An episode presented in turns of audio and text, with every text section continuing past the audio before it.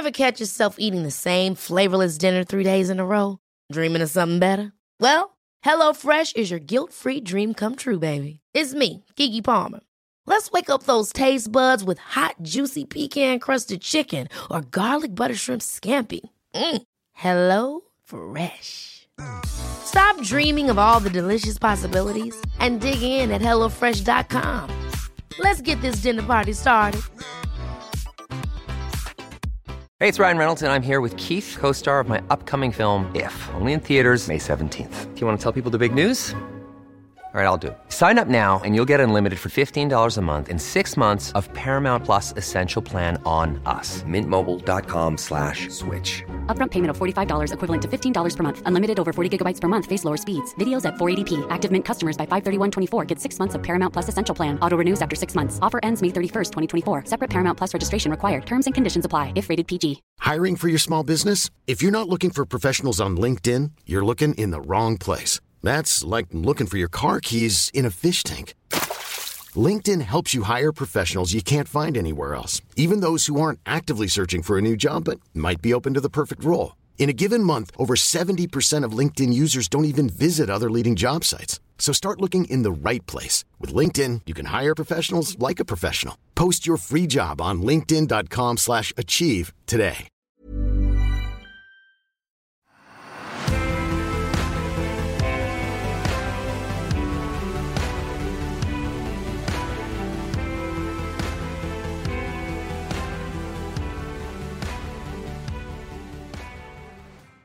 Alors bonjour, euh, bonjour à vous, bonjour euh, Octavie, c'est la deuxième fois qu'on te reçoit sur la chaîne et donc euh, je rappelle que tu es une personne transgenre, tu es bien d'autres choses, mais en tout cas c'est surtout cet aspect de ton identité qui va nous intéresser en fait lors de ce débat. Et puis on est également avec euh, Phoenix de l'association euh, qu'il préside Phoenixisation. Vous trouverez tous les liens en description. Puis il y aura également le lien vers le euh, Twitter de d'Octavie en description. Voilà. Voilà pour les présentations. Donc aujourd'hui, on se retrouve, comme vous l'avez vu sur le titre et la miniature, eh bien pour parler de la réalité en fait de la transsexualité, c'est-à-dire comment peut-on être transsexuel? Est-ce que c'est euh, véritablement une réalité? Est-ce que c'est quelque chose qui factuellement existe et palpable? Qu'en dit la science? Ou est-ce que c'est peut-être, euh, en tout cas, ça va être la position que je vais défendre, est-ce que c'est euh, encore un des travers des sciences sociales qui se prennent pour des sciences exactes et qui nous font prendre des vessies pour des lanternes? Voilà. Donc c'est un débat qui va être assez intéressant, je pense, parce que eh bien tous les deux, Octavie, on est les modestes représentants de, euh, voilà, de deux courants de pensée qui s'affrontent. Et puis, on aura peut-être un avis médian avec Phoenix qui, euh, qui lui, aura peut-être son, son avis peut-être euh, entre, entre nous deux. Voilà, ou peut-être pas, on verra. Donc voilà, donc on va commencer, on va commencer tout de suite. La première question que j'avais envie de te poser, Octavie, ce serait peut-être de te demander en fait, qu'en est-il de la réalité du transgenrisme? C'est-à-dire comment toi, tu, euh, je t'avais déjà posé cette question la dernière fois, mais si tu peux euh, aller un petit peu plus loin dans la description, c'est-à-dire, tu nous avais dit la dernière fois que tu voyais ça comme une stratégie, c'est-à-dire que voilà, tu, euh, tu nous avais expliqué que tu aimais beaucoup le genre féminin et que eh bien euh, pour toi il avait du charisme et que tu étais rentré dedans voilà parce que euh, bah, voilà c'était quelque chose qui te plaisait et que pour toi c'était une stratégie. C'est-à-dire il n'y avait pas de négation euh, de la biologie comme on peut le voir chez beaucoup de militants trans ou LGBT non, toi, tu es bien au courant que bah, voilà, tu as la biologie que tu as et malgré en fait les modifications que tu as opérées au cours de ta transition, eh bien, euh, tu appelais ça une stratégie. Voilà. Donc, qu'en est-il de cette stratégie et n'y a-t-il pas d'autres moyens en fait pour résoudre ce problème que de changer de sexe? Voilà. Ben justement, c'est intéressant parce que moi, c'est une question qui m'intéresse quelque part. J'aimerais bien qu'on provoque euh, ma propre démarche, qu'on me dise comment j'aurais dû faire autrement pour peut-être davantage m'épanouir. Euh, le point précis, en effet, c'est que euh, moi, je défends l'idée de la transidentité. Je ne défends pas l'idée de changer de sexe au sens strict. Hein. on ne devient pas femme, on ne devient pas homme aujourd'hui, contrairement à ce que la communauté LGBT voudrait nous faire croire. Et ce qui est assez délétère, hein, parce que certaines jeunes personnes ont l'air d'y croire vraiment. Donc, pour des tas de raisons qu'on aura peut-être l'occasion de développer, on ne peut pas devenir ça. Par contre, on peut devenir trans. Et être trans, pour moi, c'est une euh, nouvelle façon d'aborder les questions de séduction, de sociabilité liées au genre et aussi de, de sexualité. donc moi, clairement, je, donc je suis né homme et pour moi, dans la société telle qu'on vivait euh, quand j'étais ado et jeune adulte, euh, être homme, ça voulait dire être soit dominant, soit homo. Et moi, je ne suis pas homo. Euh, j'aime les femmes, j'aime les hommes, j'aime tout le monde. Hein, je me limite pas à, un genre, en sexe. Et en même temps, je ne suis pas un homme dominant, euh, du moins d'un point de vue absolu. C'est-à-dire que je peux jouer le chevalier, le prince, je peux le sauveur, pour le genre masculin. Euh, ça, ça me plaît beaucoup, mais je ne suis pas dans une posture dominante. C'est moi qui sers l'autre. Et donc, osant cette posture le social, bah, c'est très faisable. Hein, euh, on peut jouer les héros, etc. Autant dès qu'on arrive dans la séduction et le sexuel, c'est beaucoup plus gênant et beaucoup plus pesant quelque part, car ce n'est pas vraiment ce qu'on veut. Donc euh, voilà, donc euh, étant donné que le féminisme fait son chemin, mais peut-être un peu trop lentement, et que les femmes finalement, pour des raisons aussi là qu'on pourrait creuser psychologiquement, tendent à toujours chercher euh, une figure euh, masculine particulière, bah, ne pouvaient adopter ma figure masculine. Et donc, du coup, en adoptant une figure féminine, euh, c'est là le grand paradoxe, c'est que auprès des hommes ou des femmes d'ailleurs, je, trouve des dominants des deux côtés. Et moi, je m'y retrouve beaucoup. J'ai ma posture d'objet, de, princesse en quelque sorte. Et, et ça me convient beaucoup plus, d'où le côté stratégique.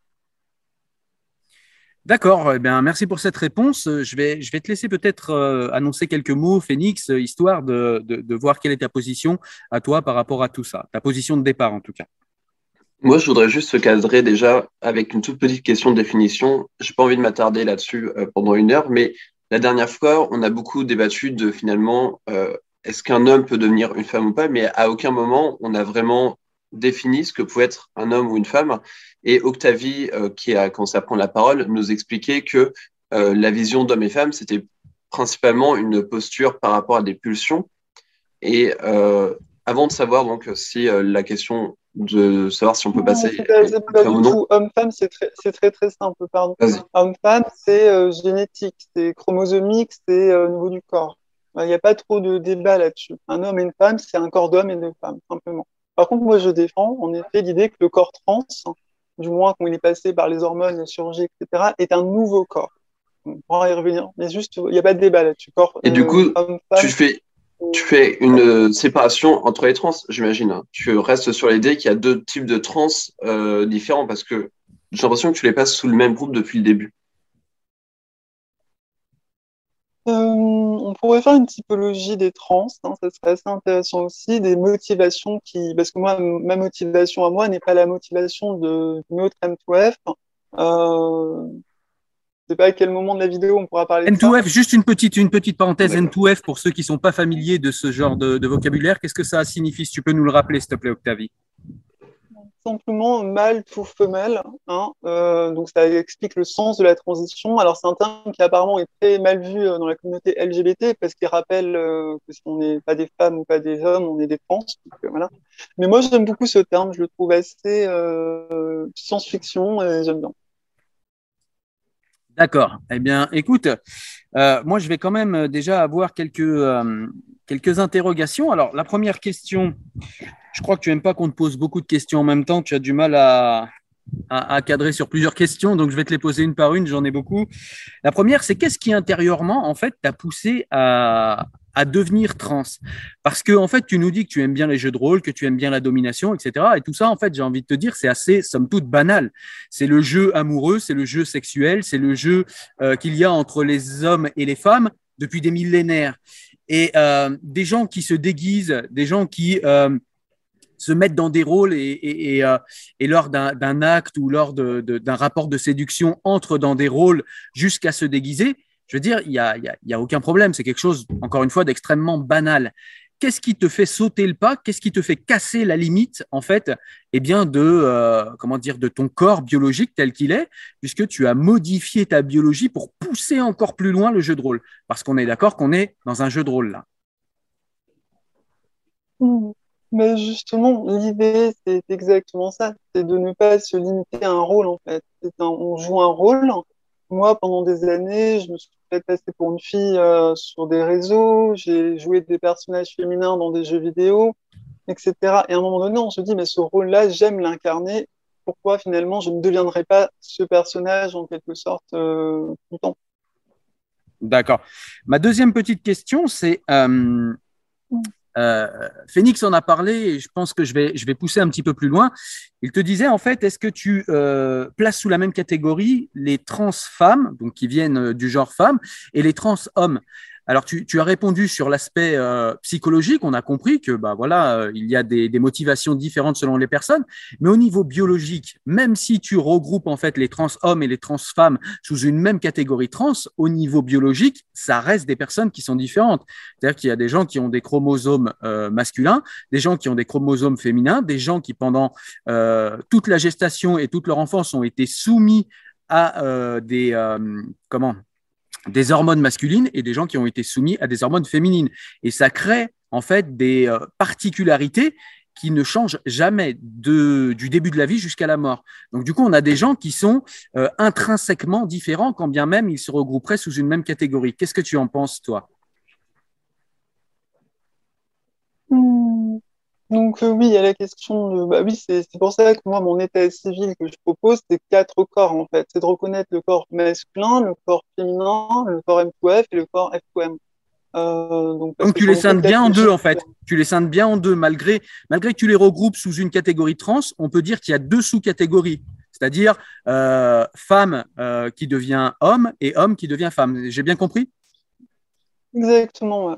D'accord. Étant donné que ça va répondre à une logique hormonale différente et qu'il semble que les hormones aient une influence, il paraît, hein, sur pas mal de choses, étant donné que ces corps-là vont être influencés euh, hormonalement d'une façon différente, tout en gardant des caractéristiques de leurs origines, bah, ça fait un mélange. Et ce mélange, à mes yeux, justifierait qu'on les reconnaisse comme des corps à part entière euh, différés de mâle-femelle.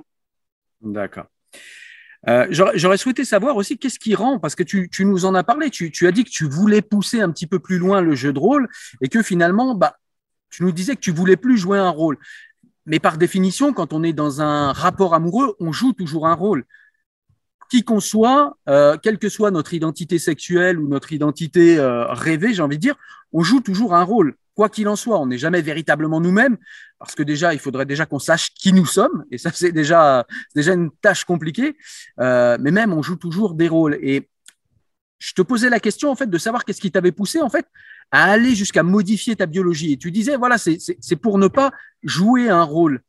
Mais euh, en fait, j'arrive pas à comprendre parce que c'est quand même quelque chose d'extrêmement lourd, où on ne peut pas revenir en arrière d'une manière assez rapide. Donc c'était vraiment un rôle que tu voulais incarner pendant longtemps. C'est-à-dire, est-ce qu'il y avait un véritable mal-être en fait à être un homme, ou, ou est-ce que c'était juste comme ça euh, J'ai envie de dire, euh, voilà, tu as, ouvert une boîte de jeux de rôle et puis tu avais envie d'aller un peu plus loin. Ou est-ce qu'il y avait une réelle souffrance à être un homme? Hmm. Donc là, c'est un petit peu délicat. Moi, je ne m'inscris pas dans un profil où j'étais en grande souffrance, suicidaire, que je trouvais que la transidentité serait la solution absolue. Non, moi, j'étais plutôt bien euh, en homme. Toutefois, j'avais 28 ans, 28, 29 ans, et j'avais déjà beaucoup, beaucoup vécu de choses en tant qu'homme. J'avais eu un sentiment d'avoir vécu quelque part peut-être tout ce qu'un homme peut vivre hein, d'un point de vue euh, mœurs, physique, sexuel, des tas, des tas de choses. Et euh, là, je commençais à passer le. Je m'approchais de la trentaine et je me suis dit, bah, au fond, est-ce que j'ai envie de rester un homme toute ma vie? Est-ce que finalement, ce personnage féminin que de temps en temps, par jeu de rôle, j'aime incarner, je ne pourrais pas l'incarner davantage? Ensuite, moi, mon dada de fond, ça reste quand même la psychologie, euh, la vérité au sens large. Et là aussi, pour moi, c'était un terrain d'exploration assez intéressant pour peut-être euh, bah, vivre certaines choses, comprendre d'autres choses et, en contraste euh, mesurer des réalités humaines peut-être euh, ignorées jusqu'ici. Alors, est-ce que tu as envie d'ajouter quelque chose, Phoenix Est-ce que tu avais des, des questions, peut-être des Oui, juste une toute petite pour, pour Octavie, parce que j'ai l'impression que tu dis deux choses qui sont peut-être conciliables, mais qui ont l'air a priori d'être opposées. C'est que d'un côté, tu nous dis finalement, je suis devenue une femme euh, en tout cas, je m'en suis rapproché parce que euh, j'aimais bien ça. Et d'un autre côté, euh, j'ai l'impression qu'il y a un côté très stratégique.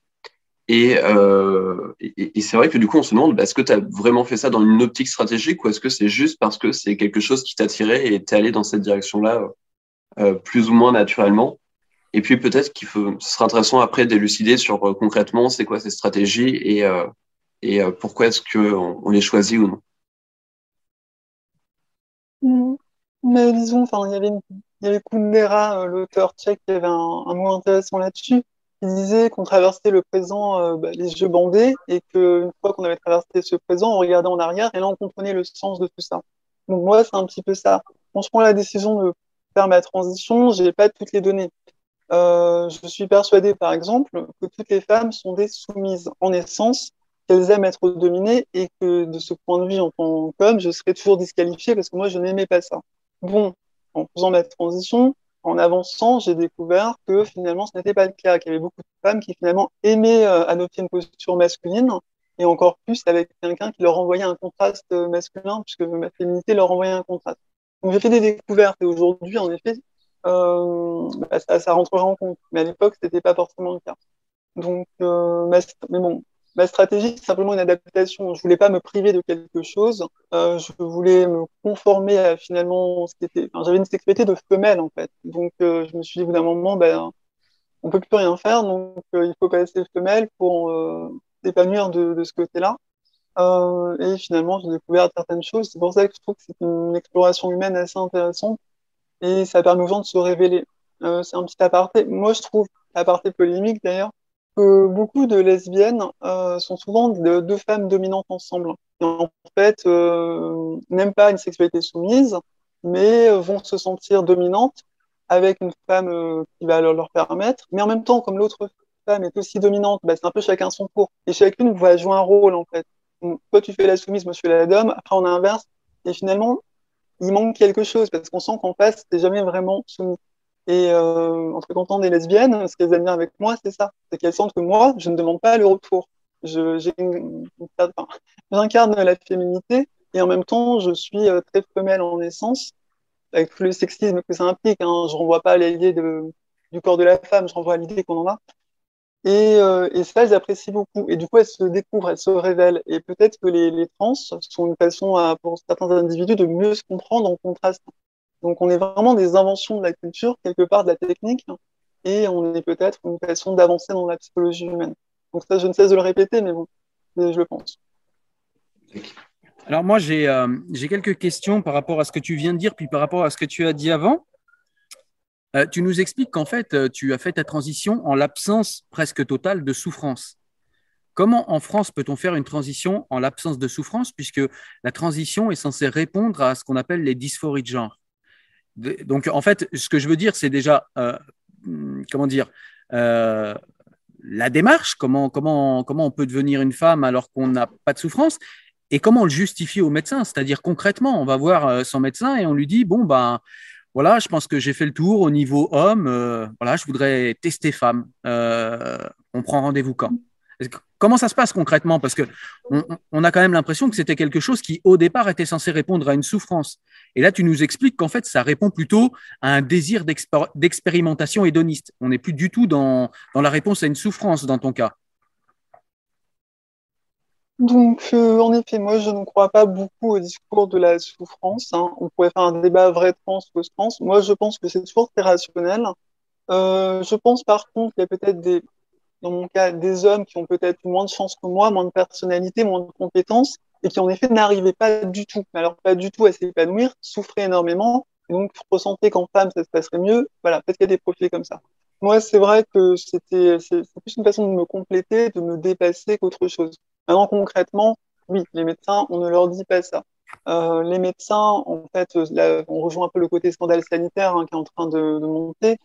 Euh, on va avoir des associations, ils vous filent le nom des bons médecins qui, qui sont trans-friendly, comme on dit. On leur raconte la main sur le cœur qu'on souffre de dysphorie, que tout petit on préfère ci et ça, et ils vous filent une ordonnance et tout va bien. Voilà, donc là clairement, euh, oui, il y a, y a, on peut condamner et pas le condamner. Moi, je l'ai exploité, ça clairement, mais c'est sûr que moi j'ai eu ma, mon attestation de dysphorie en une séance de psy et j'ai eu mes hormones à la deuxième, deuxième rendez-vous endocrinologue une semaine de, de, de réflexion. Ouais, c'est ça. Il ne s'agit pas d'avoir un jugement moral parce que déjà, tu as le courage de nous en parler. Donc, euh, le, truc, c'est pas d'avoir un jugement moral. Le, truc, c'est à chaque fois, moi je le dis, c'est de voir pour la société. Et on voit que pour la société, eh bien que c'est extrêmement léger. C'est-à-dire que euh, il a même pas en fait d'investigation psychologique, il y a même pas d'investigation psychiatrique, il y a aucune investigation sur le passé, sur ce qui aurait pu éventuellement conduire à ce résultat. C'est-à-dire qu'on a des on a des psys qui sont clairement complaisants, voire même qui sont militants euh, pour cette cause, ou alors qui touchent de l'argent et, c'est peut-être leur, euh, leur cœur de business. Mais en tout cas, on n'est pas sur euh, quelque chose de sérieux. voilà, c'est vraiment, c'est vraiment pas cadré. n'est pas du tout sérieux, c'est mais c'est assez ridicule. C'est pour ça que moi, j'ai une approche esthétique des choses. Hein. Je me dis, on pourrait presque zapper le médecin qui n'est là en fait pour rien. Et, et si je suis assez polémique et immoral à travers mon, mon approche dite rationnelle, parce que je suis assez convaincu que si on creuse un peu, beaucoup de gens sont tout aussi irrationnels que moi, en fait. Et que la transsexualité soi-disant euh, psychiatrique n'existe jamais vraiment. Par contre, si je fais ça, c'est aussi pour lancer un appel quelque part. La psychologie aujourd'hui, il n'y a pas une mauvaise psychologie et une bonne psychologie. Il n'y a pas de psychologie. Euh, la psychologie est une science en mouvement, en construction, qui a du mal à finalement progresser. Et euh, là, là, enfin, par exemple, je mets mon psy qui m'a donné ça en 20 minutes si j'avais fait peut-être euh, un an de thérapie avec quelqu'un d'autre, je suis pas certaine qu'on aurait vraiment trouvé davantage de choses ouais, mais comme ça n'a pas été fait, euh, comme ça n'a pas été fait, on le saura jamais. Et comme il n'y a pas d'études, et eh ben c'est vrai que c'est là on est, c'est ton hmm. opinion et je le respecte et je le et je l'entends et je le reçois. Mais ça reste des spéculations, c'est-à-dire qu'en vérité, on n'en sait rien. Et là, on est dans dans dans dans, dans la spéculation la plus absolue, c'est-à-dire qu'on on absolument rien de factuel et on est en train de modifier des êtres humains. Sans, enfin, moi ça, voilà, je, je repars sur sur non pas la morale mais la sagesse. C'est quelque chose qui qui est assez flippant, c'est-à-dire que il n'y a aucun garde-fou véritablement. on va parler après des dangers, mais avant ça, si je pouvais t'orienter vers euh, ce que tu nous disais, parce que tu en avais parlé, je l'avais noté dans le dans la première vidéo qu'on a fait ensemble, c'est que tu parles en fait de vérité, c'est-à-dire que le fait de transitionner, eh bien, te donnerait accès à une vérité. Et euh, c'est quelque chose que j'ai du mal à comprendre. C'est-à-dire qu'on a l'impression que tu as besoin, tu me diras si je me trompe, mais on a l'impression que tu as besoin d'objectiver ta condition d'homme pour pouvoir l'analyser. C'est-à-dire que tu as besoin de sortir de ta condition d'homme, même si c'est pas véritablement le cas, on l'a compris, mais tu as besoin quand même de sortir de cette condition d'homme pour pouvoir l'analyser.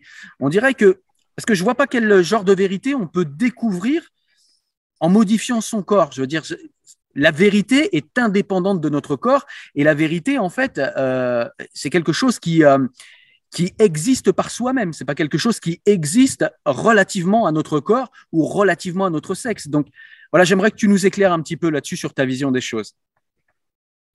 Mm, mm. Mais disons que c'est simplement, euh, si on prend par exemple le, travail des femmes aujourd'hui, beaucoup de femmes font des, des, des fonctions professionnelles qu'on ne leur aurait peut-être pas prêtées à d'autres époques. On aurait dit ça ne les intéresse pas, ce n'est pas leur truc. Et puis on voit qu'aujourd'hui, euh, en fait, si et du coup, avoir donné cette possibilité, ça a permis à la vérité, qui était en fait là, mais qui n'était pas visible, euh, de surgir. Mais là, c'est un petit peu la même idée, en fait. Euh, on a l'impression qu'il y a homme et qu'il y a femme, et quand on mélange un peu les deux, peut-être qu'on contraste, on voit davantage euh, ce qui fait l'un et ce qui fait l'autre. C'est un peu ça.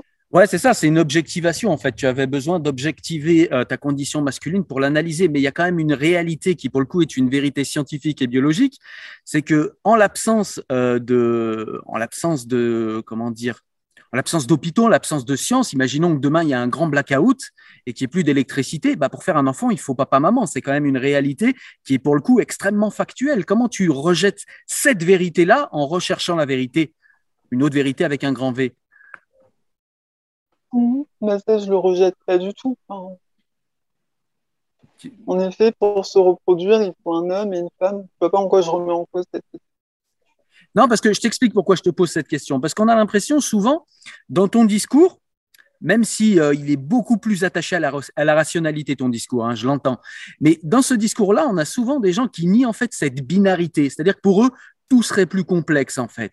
Et la binarité que nous impose à la naissance la nature, eh bien, serait une binarité qui serait, euh, on a l'impression que c'est quelque chose en fait qui serait injuste et qui serait euh, euh, une assignation embêtante.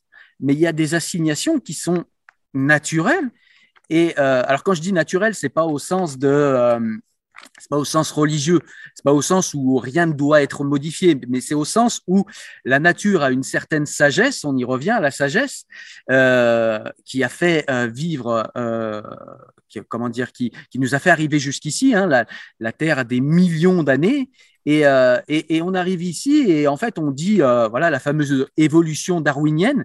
Et on lui dit euh, aujourd'hui bah t'es gentil la nature mais en fait nous on va on va rentrer là-dedans on va modifier. Donc c'est un peu l'homme qui se prend pour Dieu. Là on, frise le sujet transhumaniste. Mais du coup on s'affranchit complètement de cette nature-là et de cette binarité-là. Et, et, pourquoi ne pas l'accepter, en fait, cette binarité? Qu'est-ce qu'elle a, en fait, d'oppressante? Donc, euh, concernant la nature, moi, je considère qu'elle n'est pas très bien faite, en fait. Parce que, preuve en est, nous, euh, Homo sapiens, on a dû développer la technique, on a dû développer des tas d'outils que la nature ne nous avait pas confiés à la base. Preuve en est qu'elle était peut-être pas super bien faite. Ou alors, c'est un plan de sa part pour justement nous pousser quelque part, pourquoi pas. On le saura à la fin. Euh, donc, euh, voilà. Et fidèlement à moi-même, j'ai oublié ta seconde question qui était intéressante. Ah oui, euh, voilà, sur la binarité. Euh, alors là, j'ai une position assez polémique, justement, donc c'est assez intéressant. On parle beaucoup de déconstruction des, genres, par exemple, aujourd'hui. Euh, Comme Kundera, que tu as cité, Kundera était un, structuraliste déconstructiviste. Exactement. Moi, je pense, c'est assez polémique, qu'il ne faut pas déconstruire les genres. Il faut juste déconstruire le lien entre genre et corps. C'est-à-dire qu'aujourd'hui, en déconstruisant les genres, en leur faisant perdre un sens, en les mélangeant peut-être, bah, il y a certains individus, notamment ces ados trans, euh, qui vont se sentir obligés de, de s'approprier un genre par le corps, parce qu'il n'y a plus assez d'identification dans le genre lui-même, dans les habitudes, les vêtements, etc. Donc il va prendre le corps de, bah, auquel on associe généralement ce genre, histoire de dire, bah, vous voyez, je suis dans ce genre-là, moi. Alors qu'au contraire, si on renforçait les genres, tout en laissant la liberté d'adopter un genre ou un autre en fonction de son sexe, peu importe, euh, je pense qu'on aurait plus en effet d'équilibre, euh, que les choses se compléteraient plus naturellement. Mais en effet, ces genres, faut peut-être les repenser davantage. Mais en fait, je suis pour une binarité des genres, une complétude. Moi, je crois fondamentalement qu'il y a vraiment deux âmes humaines. Une âme qui aime asservir, une âme qui aime obéir. Euh, et ces âmes, elles doivent se trouver, en fait. Le seul problème, c'est que ces âmes naissent indifféremment entre les hommes et les femmes. Donc, du coup, quand, quand tu n'es femme, que tu aimes dominer, et quand tu dis, bah non, tu dois jouer la soumise, il y a un truc qui ne marche pas. Et inversement. D'accord. Donc en fait, tu ne nies pas euh, la binarité, c'est simplement que la binarité, tu, en fait, si tu la nies, mais dans la biologie, mais par contre, tu l'acceptes, voire même tu la penses indispensable et nécessaire euh, dans la construction sociale. C'est-à-dire que la binarité euh, sociale, homme-femme, hein, la, comment dire, la construction des genres, la construction culturelle des genres, ça, tu penses que c'est quelque chose de nécessaire. Par contre, tu ne penses pas nécessaire la binarité biologique. Tu penses qu'il doit y avoir des corrélations entre les deux. J'ai bien compris, hein, c'est ça? Exactement. La, culture, de toute façon, vient de nous. Hein. Si on a inventé la culture, c'est bien qu'on en a eu besoin. Alors peut-être qu'il y a eu des besoins à une époque, qu'on en a plus à d'autres et qu'il faut l'aménager. Mais c'est vrai que les genres, euh, moi j'aime beaucoup euh, défendre cette position. Je pense que la déconstruction n'est pas bonne. La nature a horreur du vide. Donc si on déconstruit, quelque chose d'autre va le remplacer. Donc autant choisir ce qui peut remplacer. Euh, il y a beaucoup d'hypocrisie, par exemple, avec les féministes actuellement. Euh, c'est un peu compliqué à expliquer, mais en somme, les féministes, euh, pour moi, euh, sont des femmes qui aimeraient jouer un rôle d'homme la plupart du temps. Mais comme elles se l'interdisent quelque part, eh ben, elles veulent empêcher les hommes de jouer leur rôle d'homme. Si en fait, toi, t'as pas le droit. Si moi, j'ai pas le droit, t'as pas le droit. Alors moi, je dis aux féministes, bah, assumez-vous femme masculine, assumez-vous dans un rôle entre guillemets masculin, et laissez les hommes aussi euh, s'assumer dans un rôle masculin et que tout le monde trouve son compte, que les, les, finalement les prédateurs s'assument, rencontrent les proies de tout sexe et que tout ce beau monde euh, s'épanouit. Mais ça, ils ont du mal à l'entendre. D'accord. Alors Octavie, merci pour ta réponse. Et donc du coup, moi j'avais une, euh, j'avais une question en fait, parce que dans le déploiement de ce que tu dis, tu, tu, tu, tu le sais pas, mais tu me donnes raison sur le premier débat que j'ai eu, qui n'était pas avec toi, euh, sur la question du genre. C'est-à-dire que à l'époque, je disais à la personne qui me disait non, mais tu comprends, les gens ont envie de changer de genre parce que, euh, tu sais, des fois, les genres, euh, ils sont trop, euh, comment dire, il y a des gens qui se sentent pas femmes et qui se sentent pas hommes. Et j'avais dit, ai dit ça, je lui ai dit, moi, quand j'étais gamin, tu sais, je jouais souvent à la marelle. Ça m'a pas empêché de coller des droites à des, à des petits merdeux qui me faisaient chier dans la cour. Et en fait, je lui avais dit, je pense que si les gens veulent transitionner, c'est parce que je trouve que les genres c'est-à-dire la construction culturelle de la sexualité est beaucoup trop rigide en fait dans nos sociétés. Et très souvent, les gens qui transitionnent sont des gens qui viennent de familles où les genres sont extrêmement rigides. C'est-à-dire qu'en gros, si tu tombes par terre, si tu pleures, ou si tu es un peu trop sensible, ou si tu préfères la danse plutôt que la boxe, bah t'es une pédale. Et comme t'as pas envie d'être une pédale, bah tu te dis bah je suis peut-être une femme, je suis peut-être. Tu vois ce que je veux te dire? Et je me demande si euh, justement au lieu de déconstruire la binarité biologique, euh, qui est une donnée innée, est-ce qu'on ne devrait pas plutôt peut-être déconstruire un petit peu les genres au niveau culturel et se dire que bah, si un mec porte des choses euh, voilà, un petit peu roses et qu'il joue un peu à la poupée, eh ben, que ce n'est pas finalement un drame et que ça reste un homme quand même? Hmm. bah, Là-dessus, moi, je... Non, je ne suis pas du tout d'accord. Moi, je pense qu'une société a besoin de repères, a besoin de fonctionnalités. Et je pense que les genres ont été inventés un peu dans ce but à la base. Chacun son rôle, chacun sa fonction, chacun euh, ses habitudes, ses goûts, ce qu'on veut. Et, euh, et, codifier des genres, des étiquettes au sens large, en fait, ça permet peut-être de mieux s'y retrouver et de mieux finalement atteindre ses propres intérêts.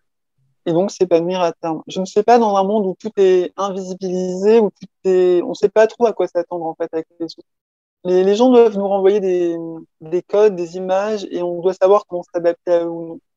Euh, Alors, pardonne-moi, Phoenix, avant de te donner la parole, justement, j'avais vite fait quelque chose à répondre à ça. C'est que c'est assez, assez, marrant parce que c'est marrant parce que en fait, tu, tu, tu refuses la, la, la, binarité biologique, c'est-à-dire que la dernière fois, c'est inversé par rapport à la dernière fois. Si tu te rappelles, notre premier, euh, notre premier échange, c'est moi qui te disais. Tu sais, tu nous disais que peut-être que les genres plus tard, en fait, n'auraient peut-être plus de réalité et que bah, c'était, c'était sûrement quelque chose de bien et que c'était pas forcé que ce soit euh, quelque chose d'intéressant d'être assigné en fait à identité euh, de genre, en gros, à, à biologie. Et en fait, moi, je te répondais, ouais, mais t'as pas peur qu'on soit un peu tous paumés, on a quand même besoin de repères, etc. Et tu me disais, non, non, euh, je pense pas, etc. Et là, en fait, la, la chose est inversée, c'est-à-dire qu'en gros, c'est toi qui me dis, non, non, mais la société a besoin de repères. Sauf que pour toi, la construction sociale, en fait, est beaucoup plus importante euh, que, euh, que la biologie. Et pour moi, la biologie est beaucoup plus importante que la construction sociale, parce que la biologie est une donnée innée et naturelle, et je considère que la nature a euh, de fait une sagesse qu'elle porte en elle-même. Mais bon, c'est pas là-dessus que je voulais aller. La question que je voulais te poser suite à ce développement, c'est c'est en gros, pourquoi en fait tu donnes cette importance à la construction sociale, qui est une construction, tu le dis toi-même, et non pas à la biologie en fait? Et euh, voilà, donc ça c'est quelque chose que j'ai du mal à comprendre parce que eh bien on mhm. a, véritable, on a véritablement besoin en fait, on a véritablement besoin de repères, tu le dis, mais pourquoi ces repères devraient être une construction humaine?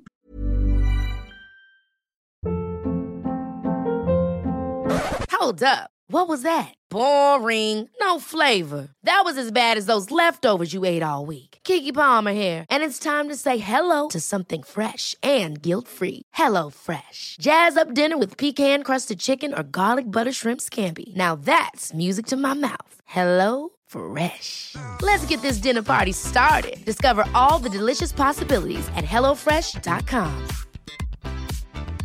Hey, it's Ryan Reynolds, and I'm here with Keith, co star of my upcoming film, If, only in theaters, May 17th. Do you want to tell people the big news?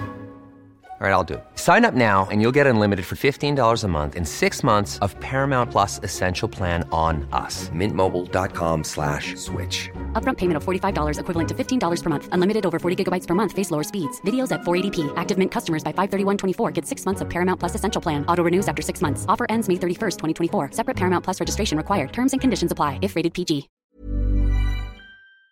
Plutôt que euh, biologique. C'est-à-dire qu'en gros, en miroir par rapport à moi, moi je te dis d'emblée, j'ai plus confiance en la nature qu'en toute autre chose, et surtout pas en les constructions humaines, hein, quand on voit où on en est avec le mur climatique et toutes ces conneries. Euh, et toi, tu me dis euh, l'inverse, en fait. Non, non, moi j'ai plus confiance aux constructions humaines. Alors encore une fois, c'est pas un jugement, mais pourquoi tu as plus confiance en, en ce qui est construit plutôt qu'en ce qui est en ce qui est inné? Mais justement, parce que si on a besoin de construire, c'est qu'il y a un problème au niveau de la nature, c'est qu'il y a un manque à la base. Euh, les corps biologiques, pour moi, sont juste des corps. il codifie euh, certaines caractéristiques corporelles, notamment liées à la reproduction, et c'est tout. Comment on fait le reste? Et ben pour le reste, il faut forcément construire, artificialiser des codes et, construire socialement, euh, simplement. Donc, il faudrait peut-être aller plus loin. Par exemple, si on prend le coït, le coït, pénétration, pénis, vagin. Il me semble que les gens qui défendent souvent la nature, etc., euh, imaginent que la femme est forcément un réceptacle et l'homme euh, celui qui la féconde. Alors ça, c'est vrai factuellement. Mais comment ça se vit psychologiquement? Psychologiquement, la vérité, c'est qu'on n'en sait rien. On ne sait pas si c'est le pénis qui rentre ou le vagin qui bouffe le pénis. On ne sait pas en fait qui domine en vrai. On a imaginé qu'il y avait un sens dans la nature alors qu'il n'y a aucun sens. Donc la nature est très factuelle, très finalement limitée, et qu'on on a des besoins psychologiques, on a des besoins très divers liés à notre humanité, notre conscience, bah là, on a besoin en effet de construire socialement. Et je pense que euh, à ce niveau-là, la nature est finalement très insuffisante. Moi, je suis assez d'accord. Je suis assez d'accord avec ce que tu dis et euh, les, les, les, remarques s'enchaînent assez bien. C'est-à-dire que oui, il y a des euh, déterminations peut-être biologiques, mais à côté de ça, elles sont pas forcément porteurs d'un sens. Il est à construire. Simplement, euh, j'ai l'impression que ce sens il se construit aussi par rapport à des besoins, par rapport à, à des besoins stratégiques, par rapport à euh, ce dont on a besoin. Et euh, là, j'ai l'impression que tu fais revenir euh, l'homme et la femme à un ancien modèle, alors qu'aujourd'hui, bah, ces modèles tendent justement à être remis en question euh, par, euh, bah, par l'avancée technologique, etc. Tu vois, et peut-être que s'ils sont remis en question, c'est parce que justement, comme tu dis, la nature horreur du vide, que toute la technologie a créé un vide, et qu'il y a peut-être quelque chose de nouveau à construire plutôt que de se rattacher aux anciennes, aux anciennes constructions qui ont été euh, créées depuis déjà il y a bien longtemps. Et euh, pareil que Cyril, je, je sais pas, j'ai l'impression qu'il y a peut-être un petit revirement de ta pensée par rapport à ce sujet-là, que tu tenais pas forcément les mêmes arguments la dernière fois. Mais euh, je, te laisse, euh, je te laisse répondre. Non, mais moi, les, genres tels qu'ils existent aujourd'hui, vont disparaître, j'en suis certaine. Par contre, l'idée d'étiquette, le genre, c'est une étiquette parmi d'autres. Ça, moi, je crois beaucoup en l'idée d'étiquette. Donc aujourd'hui, de façon assez polémique, ça c'est pour un petit peu me droitiser, euh, que j'aime bien alterner entre très progressiste de gauche et très droitarde. Euh, je pense que la déconstruction est une mauvaise idée, en effet. Il ne faut pas renoncer à l'idée d'une étiquette. Par contre, le genre tel qu'il existe aujourd'hui, notamment les liens au corps, ça c'est casse-gueule. Euh, ce que disait Cyril tout à l'heure sur l'idée qu'un homme peut jouer à la marelle, pleurer, etc., je suis tout à fait d'accord, justement. C'est bien la preuve que plus qu'un corps masculin peut faire tout ça, on n'a pas d'intérêt à lui, à lui attribuer des codes spécifiques. Par contre, on peut créer des, codes sociaux. Oui, des codes sociaux spécifiques dans mon cas. C'est-à-dire que les codes biologiques sont importants. C'est-à-dire qu'on peut jouer à la marelle sans biologiquement cesser d'être un homme. Par contre, on ne peut pas euh, devenir euh, biologiquement une femme, même si c'est pas possible, mais je veux dire au moins au niveau de la mmh. forme, on ne peut pas devenir formellement une femme et rester un homme. C'est ça qui est, qui est différent pour moi. Non, ça, je suis tout à fait d'accord, mais là où on voit, c'est qu'en fait, être un homme ou une femme au sens du corps strict, sans connotation culturelle, bah, finalement, c'est pas grand-chose, en fait. C'est pas très. Ah, c'est juste la base, c'est juste ce qui nous fait vivre. Oui, non, mais bien sûr, mais je veux dire, c'est pas très si important que ça. Bah, euh, c'est ce qui a fait advenir l'humanité et qui l'a fait, et fait arriver jusqu'à là où on est. C'est quand même, c'est pas tout à fait rien quand même. Oui, mais maintenant qu'on est là, il faut qu'on construise socialement pour justement pérenniser notre épanouissement, notre futur et tout le reste. D'accord. Je pense qu'on a fait le tour au niveau de, au niveau de, de la construction sociale et de tout ça. Moi, j'aimerais euh, arriver sur un autre sujet qui m'a passionné quand j'ai travaillé notre entretien qui m'a passionné, qui m'a fait peur aussi, hein, je ne vais pas vous mentir. C'est euh, c'est tout ce que, en fait, le fait de devenir, euh, c'est-à-dire la stratégie que tu as adoptée, le fait d'avoir un corps d'homme et de devenir une femme, il y a énormément, en fait, de dangers. J'ai vu que les cancers, en fait, chez les transgenres, avaient une prévalence, mais qui était énorme à cause des, euh, à cause des hormones qu'ils ou elles prennent, parce que, eh bien, ce sont les hormones qui ne sont pas faites pour eux. C'est-à-dire que euh, envoyer à haute dose des oestrogènes dans un corps qui est euh, chromosomiquement, je vais y arriver, fait comme un homme, eh bien, ça a des conséquences. Et, c'est là où on peut commencer à parler de scandale sanitaire, c'est-à-dire qu'en plus de payer ces hormones, on en a parlé l'autre fois, on va avoir des gens qui vont massivement faire grimper les chiffres du cancer parce qu'ils vont être malades. C'est-à-dire qu'on a, on a euh, médicalisé des gens qui n'étaient pas malades et cette médicalisation va en plus déclencher des maladies qui sont potentiellement mortelles. comment tu t'arranges avec ça? Pas forcément simplement au niveau individuel, mais au niveau sociétal. C'est-à-dire que véritablement, on crée de toutes pièces euh, une, euh, une crise sanitaire à venir. Non, sur cette question, euh, bah, moi je n'en sais rien. Je suis pas du tout médecin, donc je ne sais pas trop ce qu'il en est. les hormones, on regarde leur fonction précise. Moi, j'ai du mal à voir comment elles peuvent déséquilibrer un corps de ce point de vue. La puberté, finalement, c'est souvent ça, c'est qu'on a des corps assez neutres, dépourvus d'hormones, et on les bombarde d'hormones, donc féminines ou masculines. Et puis ces corps vont muter au contact de ces hormones. Je vois pas pourquoi bombarder les hormones, euh, un corps. Les hormones sont, sont, quand même, sont quand même corrélées, en fait, à, euh, à un plan chromosomique. C'est-à-dire qu'il euh, n'y a pas dans la nature, il n'y a pas euh, de, à ma connaissance en tout cas, il n'y a pas de, de, de, de comment dire, il n'y a pas de chromosomes XY qui sont bombardés d'œstrogènes. C'est-à-dire qu'en gros, c'est comme si tu mettais de, c'est comme si tu mettais de l'essence dans une voiture électrique, pour parler vulgairement ou pour, pour, voilà, pour être un peu cavalier. C'est, je veux dire, si tu mets de l'essence dans une voiture électrique, tu vas avoir des problèmes. Si tu mets de l'œstrogène à, haute dose dans ce qui est le corps d'un homme, il est assez compréhensible qu'il y ait des problèmes. Alors, je mettrai le lien de l'étude. Hein. J'ai trouvé euh, trois études différentes euh, qui, montrent qu'il y a véritablement une prévalence très importante des cancers chez les personnes qui, qui ont subi ou un arrêt de la puberté, parce que c'est aussi quelque chose que j'ai découvert et qu'à mon avis, tu n'as pas pratiqué. Mais voilà, apparemment, il y a beaucoup de gens qui prennent des, des, des bloquants de puberté. Et puis, euh, et puis, il faut aussi dire que bah, quand tu as été euh, euh, un fœtus et quand tu as eu ta puberté, eh bien, les hormones qui ont été déployées dans ton corps, on, comment dire, on, fait en toi en fait des modifications qui, ne changeront jamais pour la vie. Et donc, du coup, voilà, tu as, as, commencé en fait biologiquement à te construire comme un homme, puis d'un coup, on, non, tu mets de l'oestrogène et tu dis finalement, euh, les hormones, c'est pas grand-chose, mais c'est quand même juste euh, ce qui fait pousser le pénis quand on est euh, dans le corps de sa maman, quand on est dans le ventre de sa, de sa maman. Et dans ton cas, c'est ce qui fait pousser les seins, c'est ce qui modifie quand même au niveau formel ton corps. Donc, c'est c'est pas rien du tout quand même. C'est c'est quelque chose de très important. On voit qu'il y a des gens qui, quand ils ont des problèmes hormonaux, et ça, ça peut se finir très grave, voire par la mort. Donc non, les hormones, c'est pas rien du tout. Enfin, j'ai l'impression que tu banalises un peu. Non, c'est je sais pas, qu'est-ce que tu en penses? Mais, concernant, euh, voilà, moi, je, au niveau de la décision du genre de la médecine, je connais absolument rien. Mais euh, alors, il faut distinguer plusieurs choses en fait. Les bloqueurs d'hormones dont on parle, en effet, c'est une absurdité euh, totale puisque ça s'adresse à des préados, ça s'adresse à des individus qui ont tellement peu découvert la vie que comment ils pourraient savoir que ça leur convient pas. Donc ça, il n'y a pas de débat là-dessus à mes yeux. Ensuite, ce qui est dangereux, c'est que justement on les prive d'hormones, hein, d'où l'idée de bloqueur. Donc comme le corps est dépourvu de toute hormone, bah, il développe en effet des carences et des problèmes, donc là, il pas de souci. Mais par rapport aux problèmes hormonaux, c'est ça en fait. Ce qui pose problème, c'est de manquer d'hormones. On a besoin d'hormones pour euh, parce qu'elles font plein de choses. Mais par contre, avoir les hormones de l'autre corps dans un corps qui au départ n'est pas fait pour ça, je suis pas sûr que ce soit très euh, problématique en fait, à partir du moment où il y a un apport hormonal. Alors moi j'en suis sûr, Ensuite, encore une fois, il y aura les liens il y aura les liens en description, mais ça pose de gros problèmes, ça pose d'énormes problèmes. Et en même temps, encore une fois, c'est compréhensible. Balancer à haute dose des oestrogènes dans un corps qui est fait, qui est fait homme dans toutes ces, dans toutes ces cellules, parce qu'il faut rappeler que euh, les chromosomes sont présents dans toutes nos cellules, c'est-à-dire que toutes tes cellules, en fait, sont le fruit de, de, de la masculinité. Et là-dedans, tu envoies un fleuve d'oestrogènes forcément, ça peut poser quelques problèmes. Et, mmh. et vraiment, il y a, y, a, y a, de gros problèmes à ce niveau.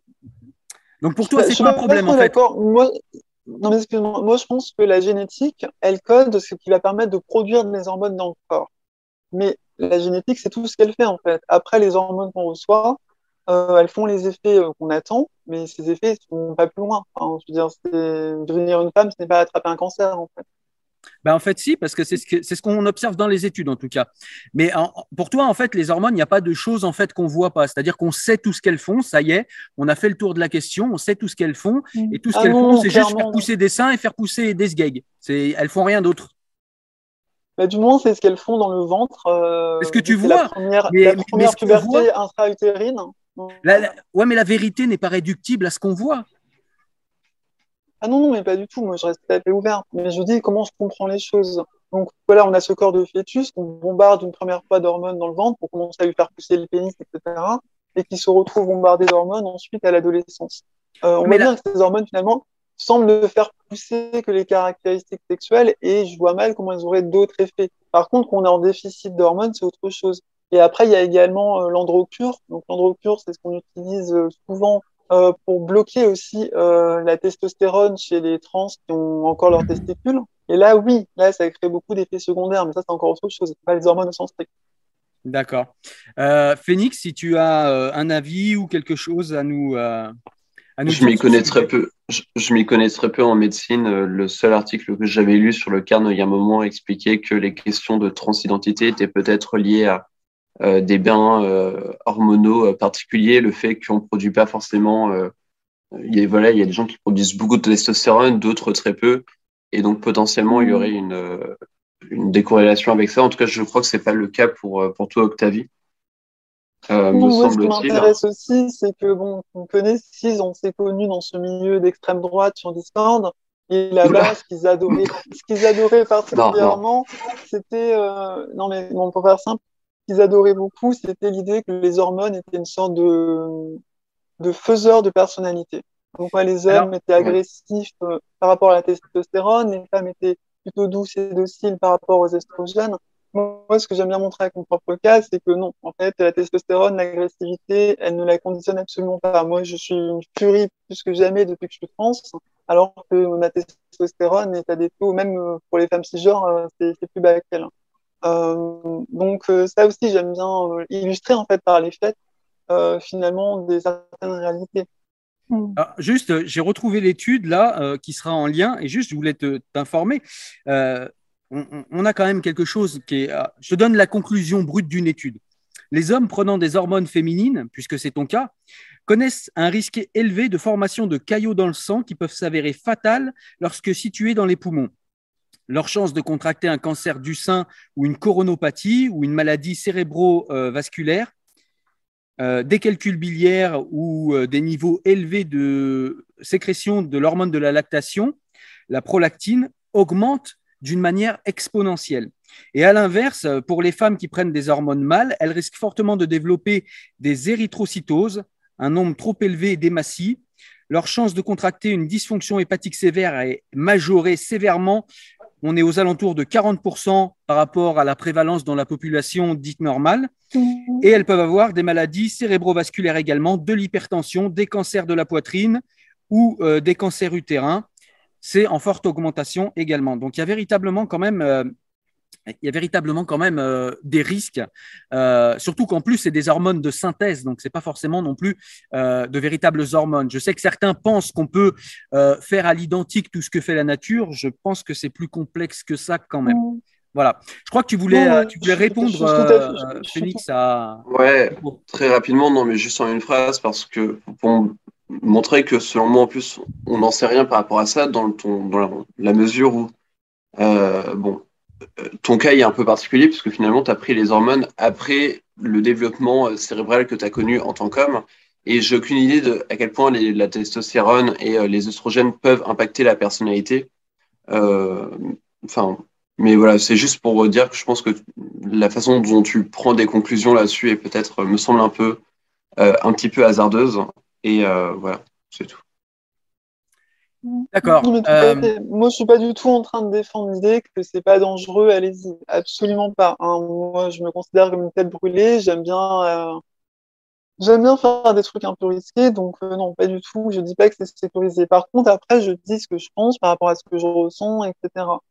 Si vous voulez un effet, contrairement à l'agressivité, tout ça, machin, la mémoire. Ça, honnêtement, personnellement, ma mémoire, elle a pris un coup depuis que je suis sous estrogène. Et là, en effet, il y a peut-être quelque chose. Il me semble qu'il y a des études qui disent que la testostérone euh, est assez efficace de ce point de vue. Donc euh, voilà, moi j'ai clairement perdu en mémoire euh, depuis que je suis en transition. Donc il y a des effets liés aux hormones. Mais pour rebondir aussi sur les maladies, aux caillots de sang, etc., bah, c'est aussi le, fait de l'estrogène aussi. Je sais que les femmes ont, ont une circulation sanguine plus fluide ou l'inverse. Et là aussi, donc ça crée aussi des complications, euh, enfin, sont plus sujettes à certaines complications qu'à d'autres. Mais du coup, c'est, on a les mêmes problèmes que les femmes. C'est pas tellement lié forcément au statut.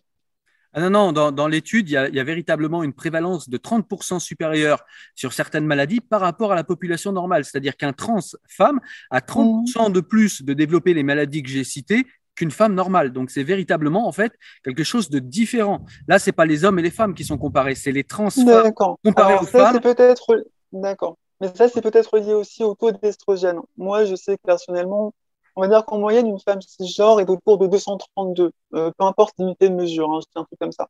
Moi, je tourne autour de 400. Je sais que certaines trans tournent autour de 500, 600. Euh, voilà, on, se positionne beaucoup plus parce qu'on veut plus d'effets, mais ça aussi, ça peut peut-être en effet conditionner des problèmes. Euh, mais tout le monde n'est pas obligé forcément de. Voilà, ça dépend comment on joue chez toi en fait. Chacun prend le risque qu'il prend.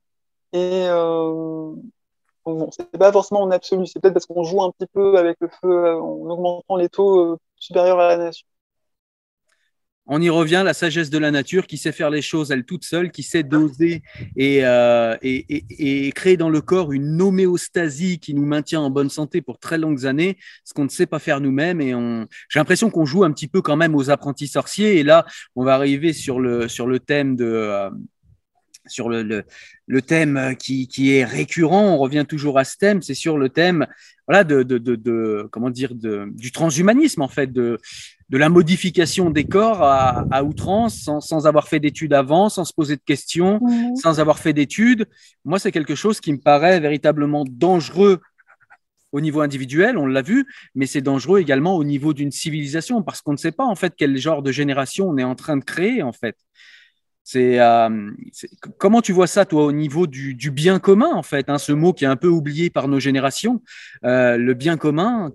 Qu'est-ce qui, Alors, moi, je vois les choses d'une manière négative, mais peut-être que toi, tu peux voir du positif aussi euh, dans ce que peut apporter la condition trans mmh. au, au, bien commun.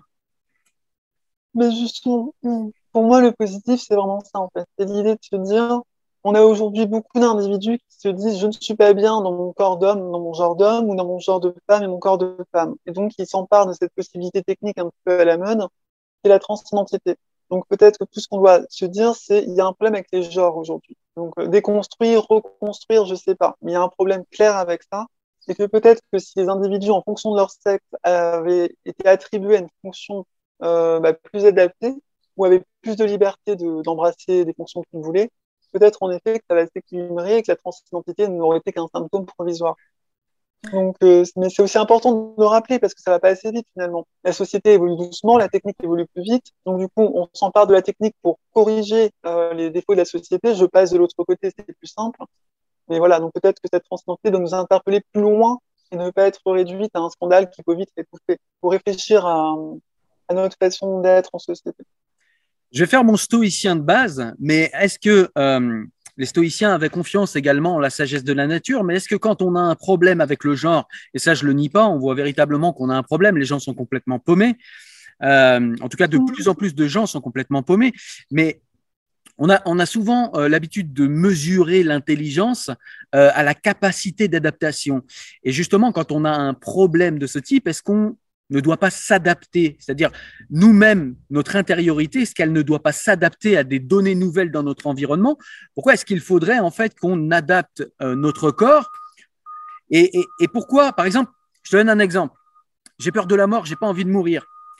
La sagesse des stoïciens, c'était justement de euh, s'habituer psychologiquement à vivre avec euh, la finalité, à vivre avec la mort, à vivre avec la limite et à apprendre à en être heureux.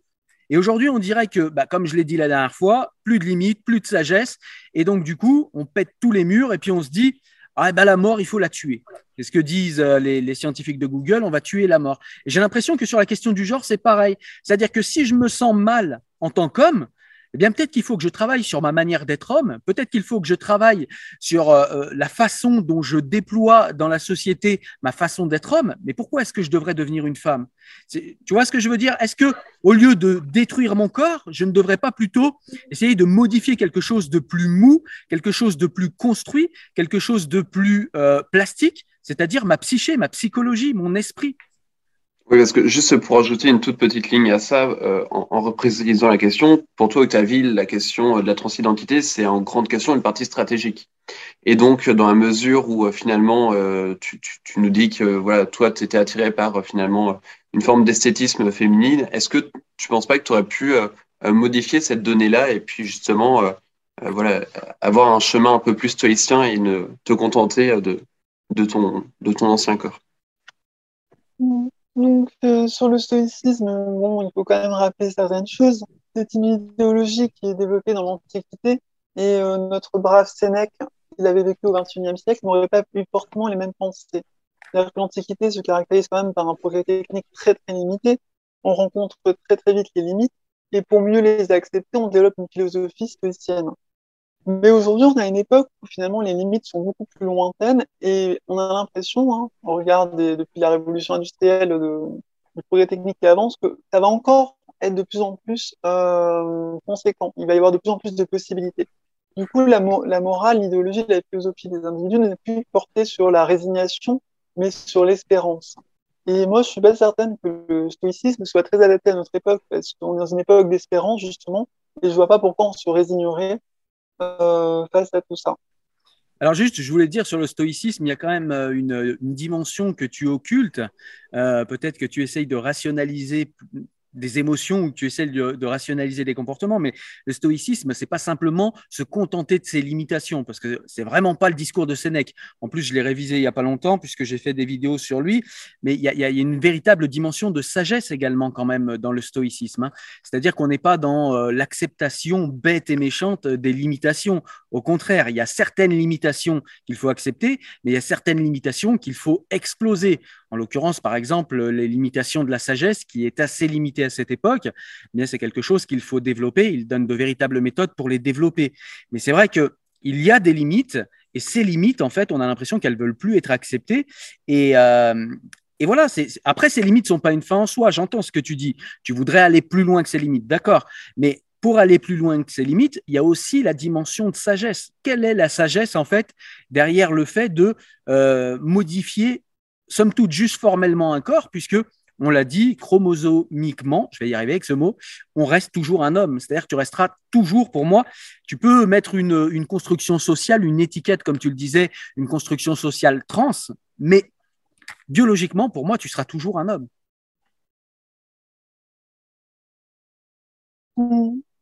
Du coup, quelle est la question en fait? Moi, je suis. Là, c'était plutôt une constatation en forme de conclusion. Je suis un homme chromosomique, mais disons que ce n'est pas ma faute en fait. C'est-à-dire que des hommes hétéros, des femmes lesbiennes, pour ces gens qui se pensaient très très euh, attachés à leur sexe ou quoi que ce soit, bah non. Ce qui compte, c'est mon genre en fait. C'est ça qui va les fasciner. C'est-à-dire qu'un homme qui se parle d'un genre féminin et qui au passage ne se contente pas d'un travestissement tue un peu son corps bah, finalement va plaire à un homme qui pensait n'aimer que les femmes. Et cet homme va se rendre compte que ce qui était important, c'est peut-être pas le corps lui-même, mais le genre en tant que tel, la représentation, les comportements, l'attitude, ce qu'on veut. Euh, donc non, pour moi, je maintiens, il y a beaucoup de choses à comprendre cette transidentité. Par contre, je ne défends pas la transidentité comme une sorte d'absolu à maintenir. Non, je pense c'est un épisode, un épisode qui nous enseigne, qui nous apprend, et qui, encore une fois, doit vraiment nous pousser à repenser le genre et comment on, bah, comment finalement on s'intègre dans la société et puis quelles sont les connotations qu'on se met, sachant que je complique les choses en disant qu'il ne faut pas supprimer toutes les connotations. Les gens ont besoin de connotations. Euh, donc euh, il y, a un travail à faire là-dessus. Puis au niveau de la psychologie, voilà, faut mieux comprendre le fonctionnement des gens. Et, par rapport au stoïcisme, c'est ça. Pour moi, la légitimité, c'est pas la sagesse, je sais pas trop quoi, mais la légitimité, c'est l'épanouissement. Il faut que chacun finalement trouve un épanouissement. Mais il faut évidemment que cet épanouissement de toute façon, les LGBT qui passent leur temps à faire du déni, hein, euh, à dire je suis une vraie femme, euh, qu'est-ce que tu racontes, etc. Moi, je pense pas qu'ils sont très épanouis en fait. Hein. Ils sont épanouis dans leur caisse de résonance avec euh, les ceux qui pensent comme eux, mais une fois qu'ils sont en dehors de ça, ils souffrent. Donc du coup, non, ça c'est pas viable. L'illusion, le déni, il faut toujours rester proche du réel, mais pour autant, ce réel, tant qu'il offre des possibles, des possibilités, euh, je vois pas pourquoi on se priverait de les, de les embrasser, puis ensuite d'adapter au mieux. Parce qu'en effet, par rapport au côté sanitaire, en effet, peut-être qu'être trans, c'est très problématique du point de vue de la santé. Donc, euh, on verra. Et en effet, il faudra s'adapter autrement. Alors, moi, en forme de conclusion, euh, je vais simplement, euh, juste vite fait pour répondre au fait que, effectivement, ça peut être l'épanouissement de, changer de sexe. Il y a une prévalence, euh, pareil, je mettrai l'étude en description. Euh, c'est une étude euh, suédoise, donc un pays qui est plutôt progressiste, hein, normalement, surtout au niveau du genre d'ailleurs. Ils ont été en avance sur beaucoup d'autres. Eh bien, cette étude, en fait, nous explique qu'il y a 50% de plus de dépression, d'anxiété ou de dédoublement de la personnalité chez les personnes trans. C'est-à-dire, je ne parle pas de personnes qui font une dysphorie de genre et qui ont envie de changer. Je parle de personnes qui ont déjà transitionné.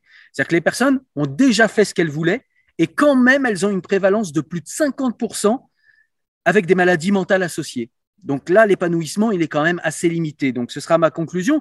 Et, et ma conclusion, je vais la terminer par une phrase de cet échange. Hein, je te dis comment je l'ai senti.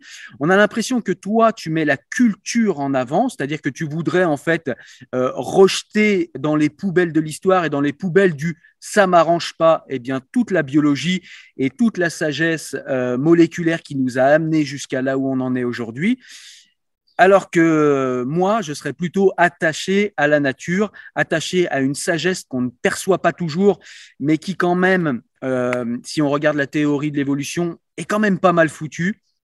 Et, euh, et moi, je suis plus euh, réticent à accorder de l'importance justement euh, à l'identité de genre construite, parce que comme elle est socialement construite et comme elle est culturellement construite, et comme on le voit selon les géographies, elle est différente, je sais qu'elle est plastique, je sais qu'on peut la modifier sans trop euh, de problèmes, sans prendre d'hormones, sans faire d'opérations, sans broyer la vie de certaines personnes. Donc pour moi, c'est beaucoup moins risqué et ça apporte un épanouissement beaucoup plus puissant selon moi. Voilà, ce sera ma conclusion. Euh, je te laisse peut-être, euh, euh, pardon, Octavie conclure et puis après on donnera la parole à Phoenix pour la conclusion finale.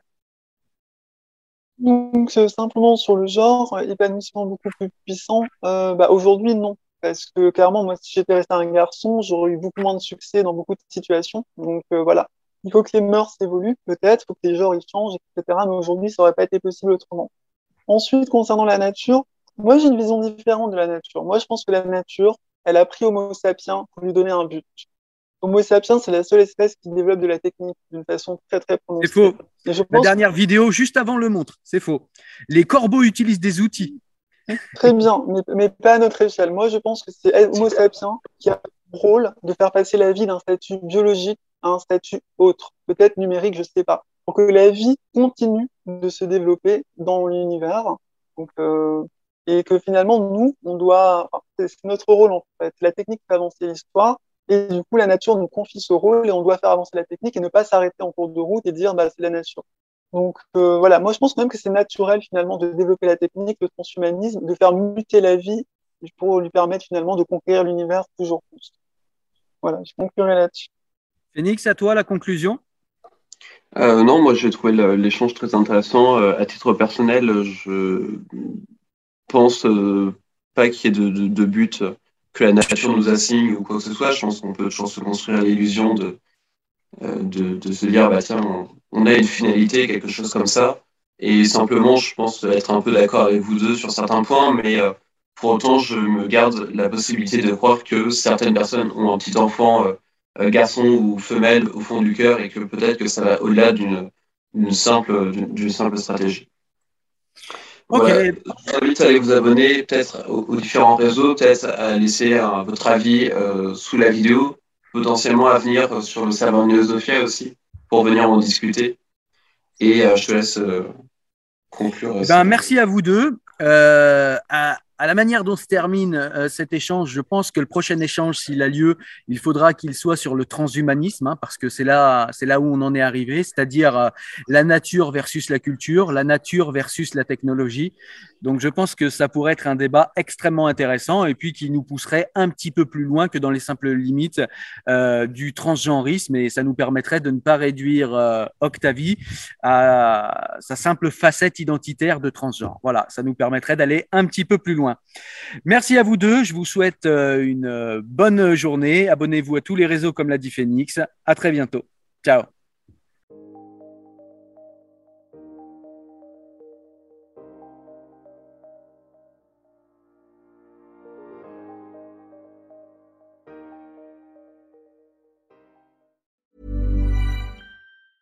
Ever catch yourself eating the same flavorless dinner three days in a row? Dreaming of something better? Well, HelloFresh is your guilt-free dream come true, baby. It's me, Kiki Palmer. Let's wake up those taste buds with hot, juicy pecan-crusted chicken or garlic butter shrimp scampi. Mm. Hello Fresh. Stop dreaming of all the delicious possibilities and dig in at HelloFresh.com. Let's get this dinner party started.